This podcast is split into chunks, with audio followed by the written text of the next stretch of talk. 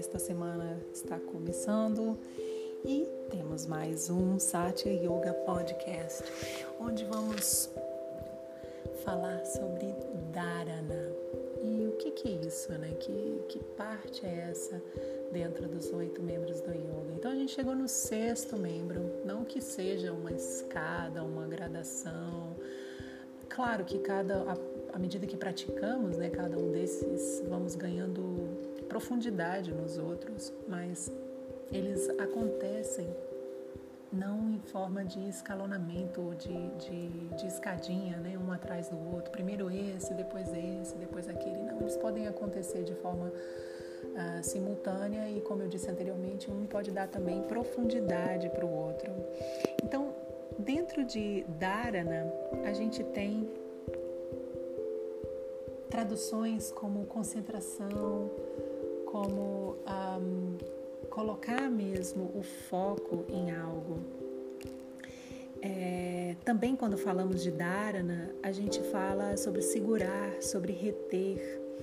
E dentro de dharana, a gente vai conquistando espaço da concentração para depois chegar a uma contemplação, meditações mais profundas, que vai ser o tema do nosso, do nosso próximo podcast.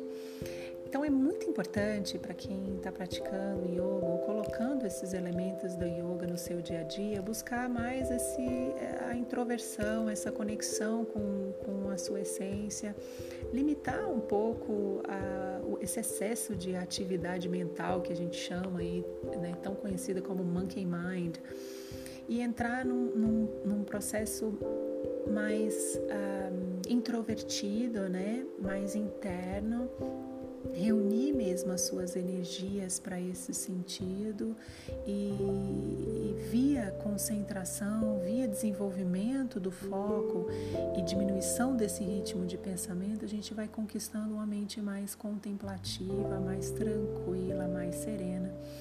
E quem não quer, né, uma mente mais tranquila nos dias de hoje, onde somos bombardeados por informações e estímulos externos, né?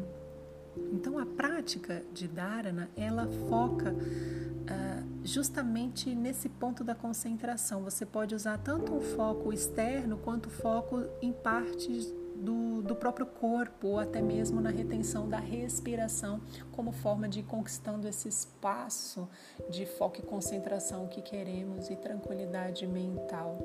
Então, um exemplo, uma boa prática né, para a gente fazer é sentar de forma confortável, respirar tranquilamente, sentir o ar entrando e saindo pelas narinas e trabalhar essa percepção do ar que entra e que sai.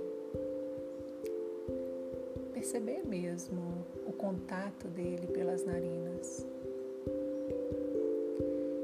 Essa pode ser uma meditação para você fazer ou simplesmente tirar momentos do dia para respirar três, quatro, cinco vezes e se concentrar nessa entrada e saída de ar, nessas quatro, cinco, seis respirações que você definir para você.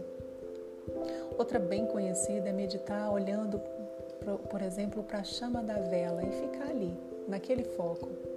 Essas meditações ajudam a gente a desenvolver esse poder de concentração que vai reverberar, é claro, em, todos, em todas as áreas da nossa vida e proporcionar muito mais tranquilidade, paz mental.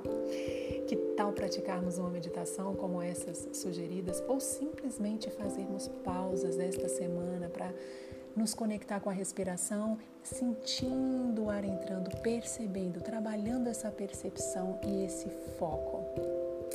Namastê, uma ótima semana a todos!